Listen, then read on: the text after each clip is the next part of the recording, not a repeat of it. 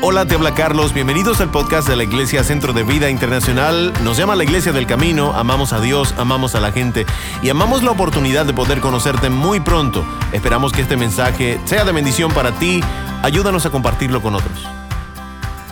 Vaya primera de Corintios, el capítulo 2, versos 14 al 16. Primera de Corintios 2, 14 al 16. Dice la palabra de Dios, los que no tienen el Espíritu de Dios, no aceptan las enseñanzas espirituales, pues las consideran una tontería. Y tampoco pueden entenderlas porque no tienen el Espíritu de Dios. En cambio, los que tienen el Espíritu de Dios, todo lo examinan y todo lo entienden. Pero los que no tienen el Espíritu no pueden examinar ni entender a quienes lo tienen. Como dice la Biblia, ¿Quién sabe lo que piensa el Señor? ¿Quién puede darle consejos? Pero nosotros tenemos a quién? ¿A quién tenemos nosotros? Dice ahí. Pero nosotros tenemos el Espíritu de Dios y por eso pensamos como Cristo. La pasada semana hablamos sobre cómo superamos las heridas en la vida y repasando rapidito dijimos varias cosas. Dijimos que los grandes hombres y mujeres de Dios no abandonan su deber, aún en los tiempos de gran sufrimiento. Dijimos que es vital, familia, sustituir lo que yo creo, lo que siento, lo que pienso por lo que Dios cree, Dios siente y Dios piensa. Dijimos que nuestras heridas en la vida tenemos que observarlas bajo la certeza de que Dios está comprometido con perfeccionarnos a la estatura de su reino. ¿Cuántos han dicho amén? Y dijimos que depende de usted y de mí si, si decidimos que, que, los ataques recibidos se conviertan en nuestros verdugos o, o se conviertan en nuestras víctimas. Es necesario llevar a cabo estas decisiones para comenzar una nueva trayectoria. Hablamos de las piedras que hieren, hoy hablamos de las rocas que pesan. Óigame muy bien. La Biblia le otorga mucha importancia a los pensamientos del hombre y de la mujer, a los pensamientos del cristiano. Y quiero que guarde una primera nota. Lo que condiciona tu futuro, a tu pasado, no son las heridas que tú has recibido, es tu mente. Son tus pensamientos. Llega un punto donde luego de usted haber sido herido, usted le sigue echando la culpa a quien le ofendió, sin darse cuenta que de un tiempo en adelante la culpa no es del ofensor, es suya. Su forma de pensar, las conclusiones a las que llega, mi estilo de formular los acontecimientos, mi apreciación de los hechos, pueden ser un gran aliado si los someto a Dios, pero pueden ser un gran enemigo que va a inmovilizar tu vida por el resto de tus días. Hay un ejemplo que se usa con mucha frecuencia. Quizás usted alguna vez escuchó la historia del elefante del circo. ¿Usted se acuerda de esa historia? Hay quien fue a un circo y vio un elefante grandísimo amarrado a una pequeña estaca.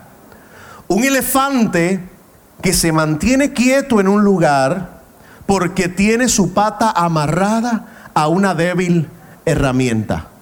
¿Cómo es posible que un animal que pesa toneladas esté amarrado mediante una cuerda a un pedazo pequeño de madera? ¿Cómo es posible? ¿Cómo podría un pequeño pedazo de madera convertirse en un inmovilizador para este elefante?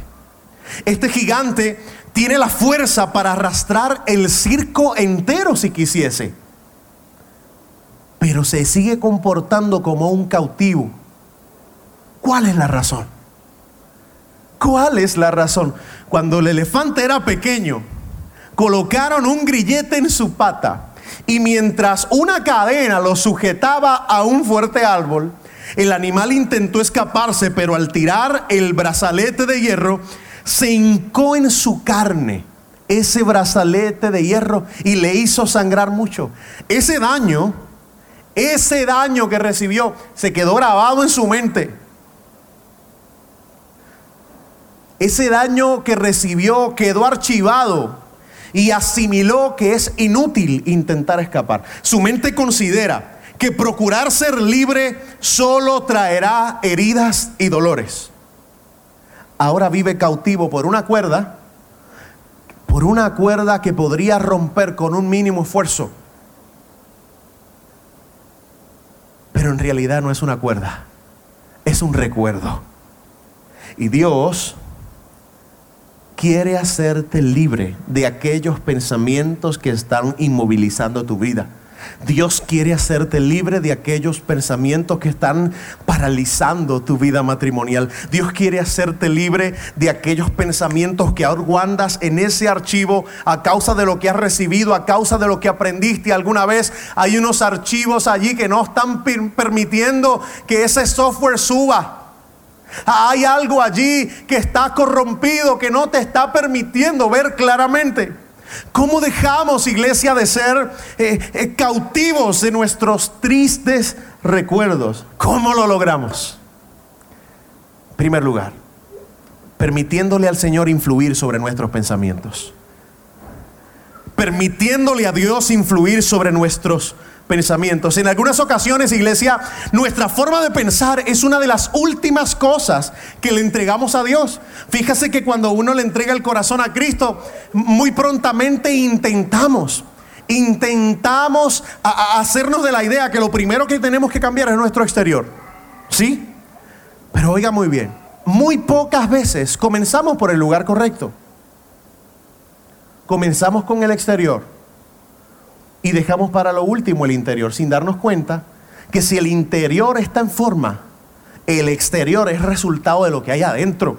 Lo que usted va a hablar es resultado de lo que tiene adentro. Lo que usted piensa es aquello que decide lo que usted hace.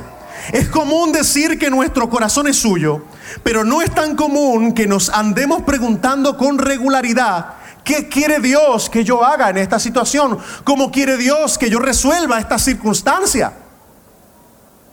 ¿Cuántos dicen amén? Puede que tengamos un cúmulo de historias bíblicas. Óigame, puede, puede que yo tenga una enciclopedia de datos históricos aquí. Pero si, si usted no le entrega sus pensamientos al Señor, nada va a cambiar. Si nuestros pensamientos, si nuestra mente no comienza a ser el hogar del Espíritu Santo, nada va a cambiar. Romanos 12.2 dice, no os conforméis a este siglo, sino transformaos por medio de la renovación de vuestro entendimiento para que comprobéis cuál sea la buena voluntad de Dios, agradable y qué? ¿Cómo es? Perfecta. Transformaos por medio de la renovación de vuestro entendimiento. Efesios 4:22 dice, por eso ya no vivan ni se conduzcan como antes cuando los malos deseos dirigían su manera de vivir. Ustedes deben cambiar completamente su manera de pensar. Y ser honestos y santos de verdad como corresponde a personas que Dios ha vuelto a crear para ser como Él. Oiga, los expertos consideran que la educación es el medio ideal eh, para uno convertirse en un buen ser humano. Eh, la recomendación eh, natural es decirnos, estudia, estudia mucho, estudia mucho y sigue estudiando, porque la acumulación de esos conocimientos va a transformar tu vida integralmente. Eh, vas a convertirte en una mejor persona. Con eso hay un problema. Estoy de acuerdo con que es bueno estudiar, pero estoy en desacuerdo que estudiar es lo que te va a convertir en una mejor persona. ¿Sabe por qué?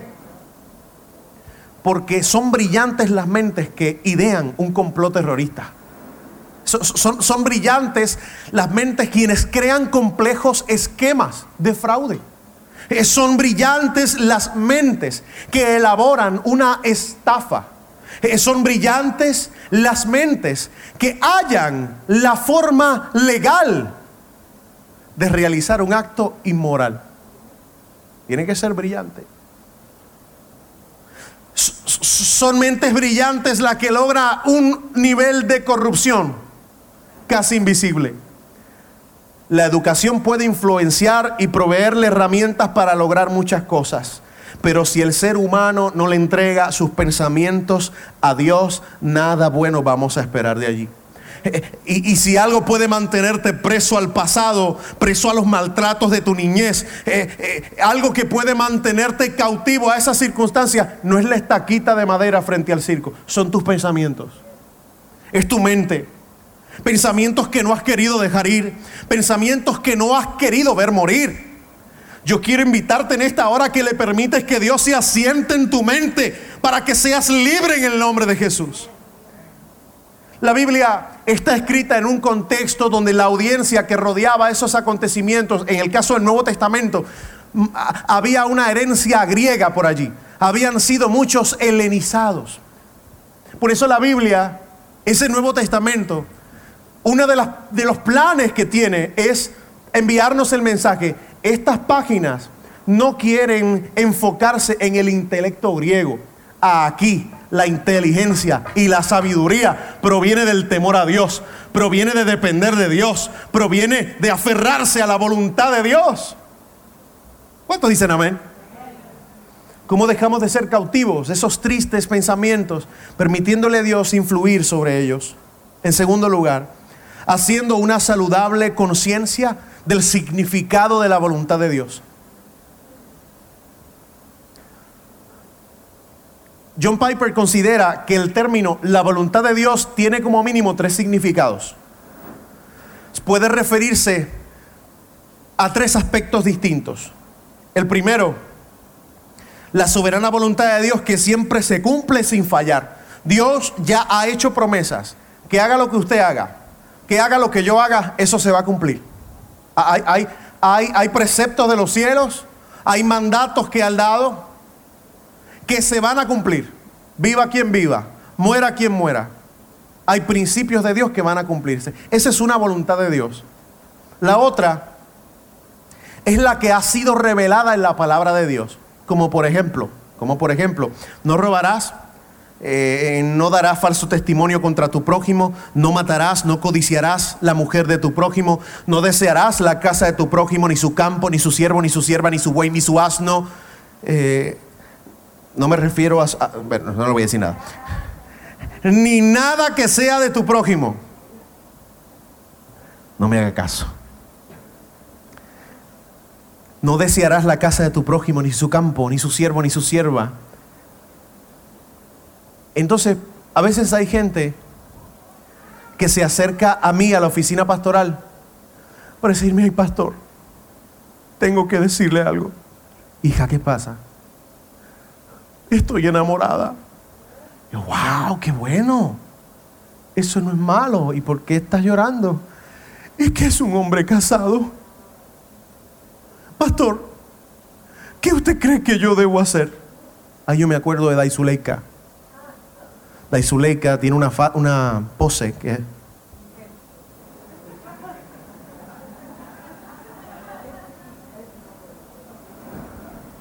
Pastor, ¿Qué usted cree que Dios quiere que haga, que haga?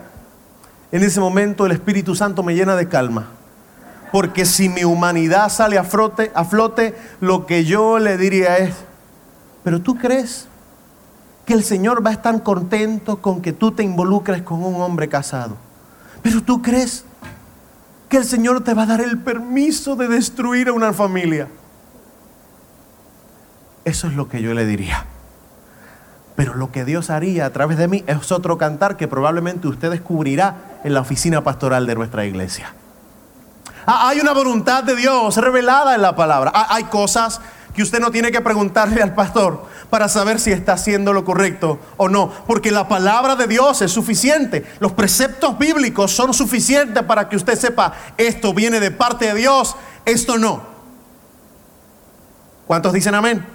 Ahora, también está un aspecto de la voluntad de Dios que es una, digamos que es un, es una forma espontánea. Usted no sabe cómo resolver un problema y en el momento del problema usted comienza a consultarle a Dios.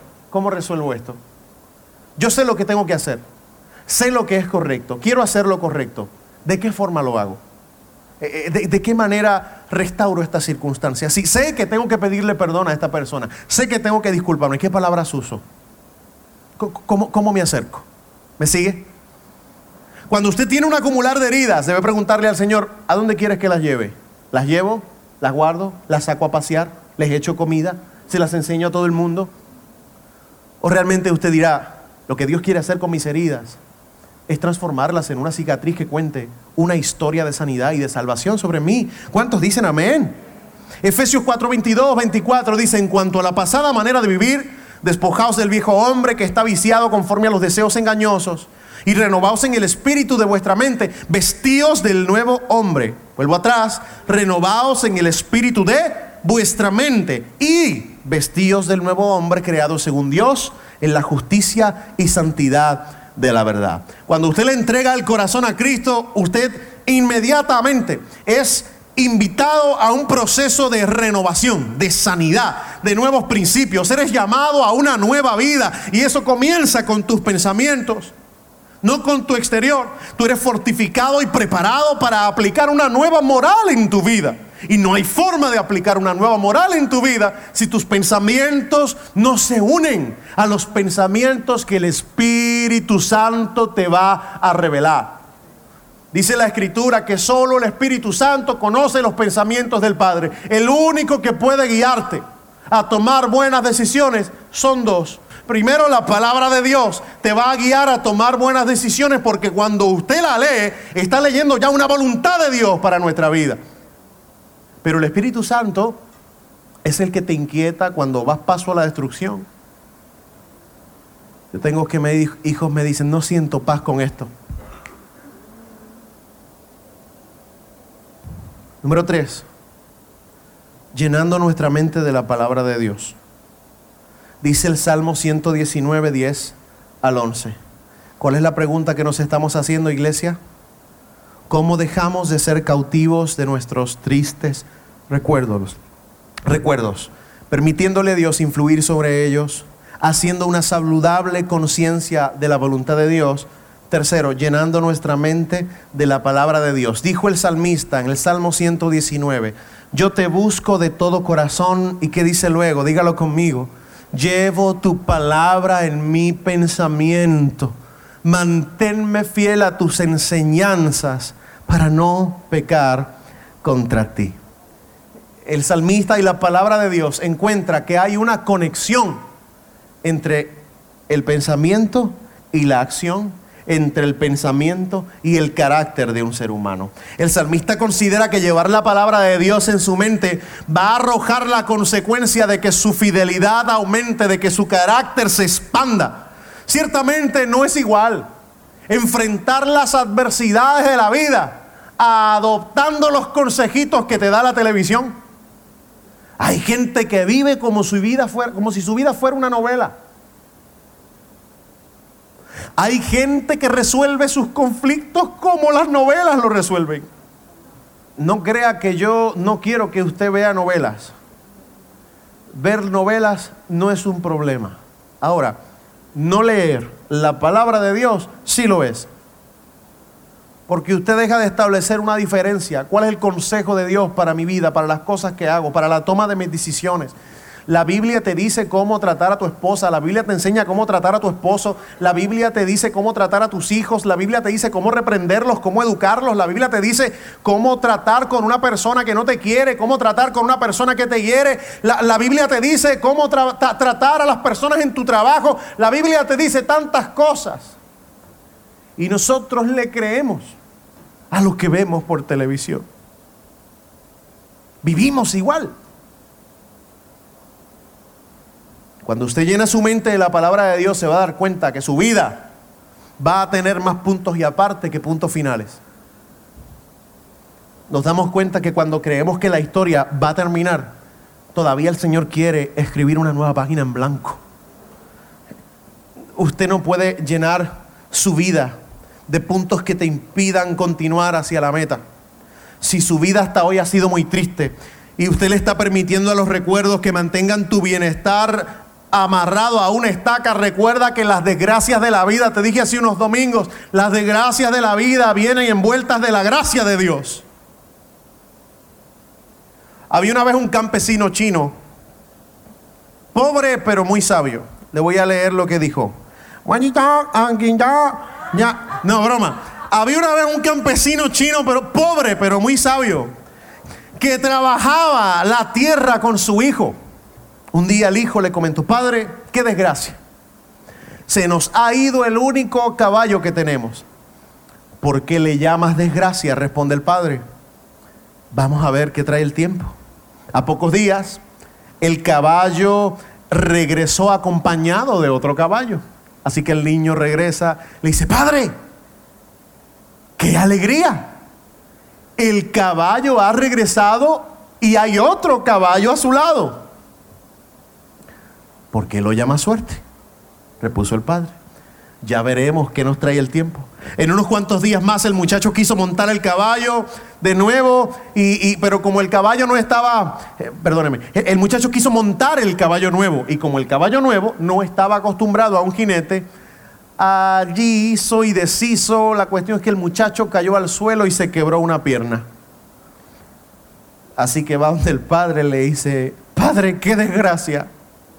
Me he quebrado una pierna. El padre le dice, hijo, aprende. ¿Por qué desgracia? Veamos lo que trae del tiempo. El muchacho como que no se convencía mucho de la filosofía del padre, sino que maldecía una y otra vez en su cama. Pocos días después pasaron por la aldea eh, los enviados del rey buscando jóvenes para llevarlos a la guerra. Eh, vinieron a la casa del anciano, pero como vieron al joven con su pierna quebrada, lo dejaron y siguieron de largo. Oiga, Romanos 8:28 dice, sabemos que a los que aman a Dios, todas las cosas les ayudan a bien, esto es a los que conforme a su propósito son llamados. Todas las cosas les ayudan a bien.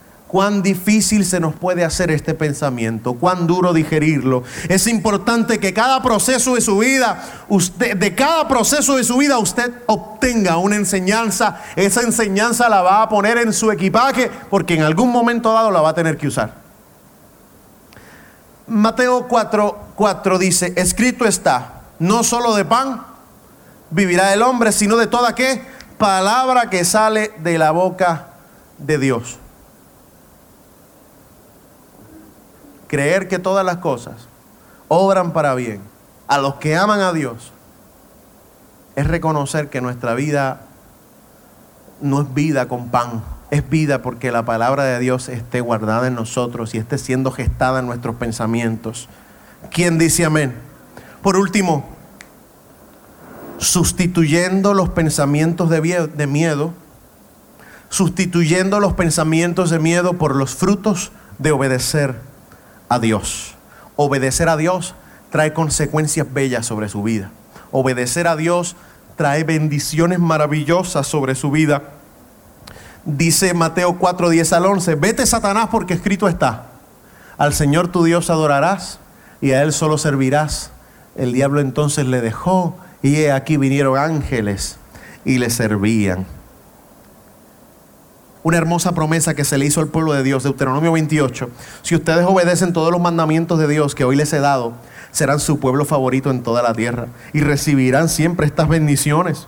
Dios los bendecirá donde quiera que vivan, sea en el campo o en la ciudad. Dios bendecirá a sus hijos, a sus cosechas y ganados. Dios los bendecirá en sus hogares, en sus viajes y en todo lo que hagan. Siempre serán muy felices en el país que Dios le dará. Nunca les faltarán alimentos y siempre tendrán pan en la mesa. Primera de Juan 3, 21, 24. Amados míos, si estamos bien con Dios, podemos presentarnos ante Él con toda confianza y nos dará lo que le pedimos porque obedecemos sus mandamientos y hacemos lo que a Él le agrada. Y su mandamiento es que creamos en su Hijo Jesucristo y que nos amemos unos a otros tal como Jesús nos lo ordenó. Si obedecemos a Dios, viviremos unidos a Él y Él vivirá unido a nosotros. Esto lo sabemos por el Espíritu Santo que nos ha dado.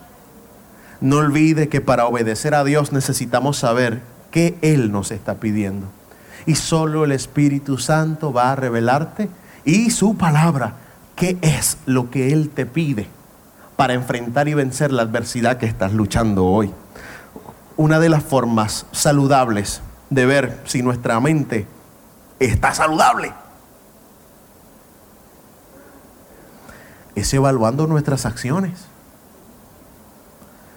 Si nuestras acciones, acciones, si nuestras acciones sostienen lo que la palabra de Dios nos está diciendo, si nuestras acciones sostienen lo que el Espíritu Santo está ministrando a nuestra vida, sus pensamientos, sus pensamientos están siendo bien alimentados, sus pensamientos están siendo bien, bien formados.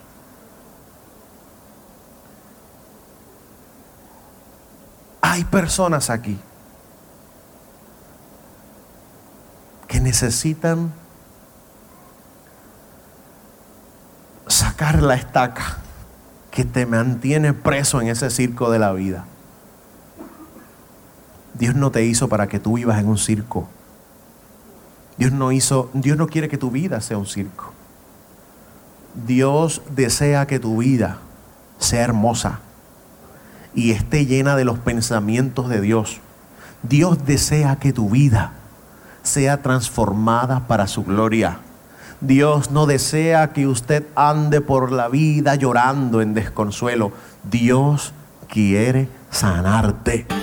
Nos emociona mucho que haya estado conectado o conectada a nuestra familia hoy. Por favor, si este mensaje fue de bendición para usted, escríbanos a cualquiera de nuestras redes sociales, búsquenos como Centro de Vida Internacional. Esperamos conocerle muy pronto. Bendiciones.